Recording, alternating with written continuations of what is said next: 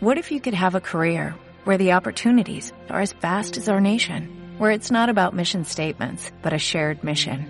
At U.S. Customs and Border Protection, we go beyond to protect more than borders, from ship to shore, air to ground, cities to local communities. CBP agents and officers are keeping people safe. Join U.S. Customs and Border Protection and go beyond for something far greater than yourself. Learn more at cbp.gov/careers. Boas un ano máis a laconada do bebé de Arteixo. Darlle a benvida a Carlos Negreira a Beatriz Mato a Belén do Campo a vicepresidenta da Diputación María Padín a Fran Mourelo en fin, aos concelleiros a todos non quero esquecerme de ninguén. Benvidos unha vez máis amigos, afiliados, veciños. É un placer darvos a benvida E de camiño hacia o mesón eu viña pensando que lles todo decir os veciños e afiliados do BP de Ateixo que ano tras ano nos acompañan. Sei que nos acompañades con esforzo seino, constame e a mí gustaríame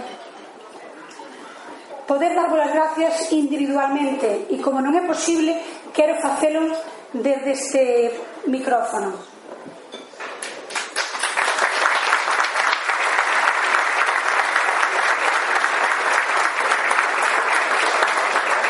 Estamos en deuda con vos. Absolutamente en deuda. Non vos con nós. E non sei como pagalo. Porque absolutamente eh,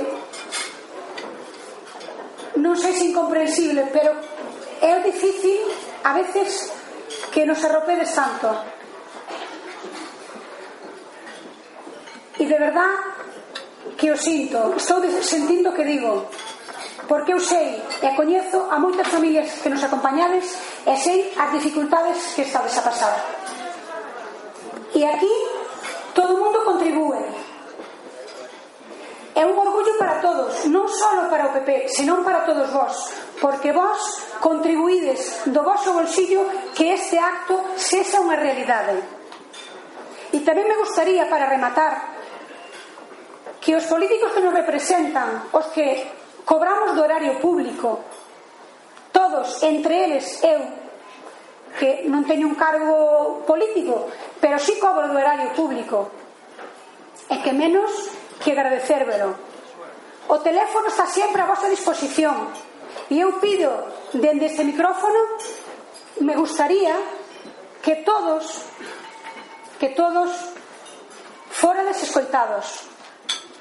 Que houbera un ratiño pola nosa parte, como mínimo, para que vos, vos plantes, nos plantexarades os vosos problemas. Pero sobre todo cariño, porque ese non costa nada o cariño, o afecto, a dedicación e a cercanía non costa. E a eso sempre se pode decir que sí. Entón, amigos, de verdade, non sei como darvos as gracias, non o sei, porque son moitos anos. Isto non se fai por xeración espontánea. Un acto deste tipo requiere un esforzo, requiere un traballo. E a todas as persoas que fixetedes posible que fora o evento que é, o meu enorme agradecemento a todas sen exclusión, pero creo que podemos dar un pouquiño máis. Creo que estamos en condicións de dar máis, de apostar máis e de estar máis cerca de vos, ao lado da, ao da lado da calle, cos pés na rúa, porque o momento require. E para elo despido un esforzo e eu me incluo absolutamente non me quero escaquear, pero me incluo que temos que estar máis con vos. Mais, e vos tedes que ter sempre unha resposta. E se hai algunha cousa que non se pode facer, se dice, se explica, se argumenta, pero o afecto e esa atención personalizada e individualizada aos cidadáns, aos veciños e aos afiliados non debe de caer en vano. Por lo tanto, espero que disfrutedes desta laconada, que pasedes un borrato un acto agradable e que estamos aquí para servir. Moitísimas gracias a todos.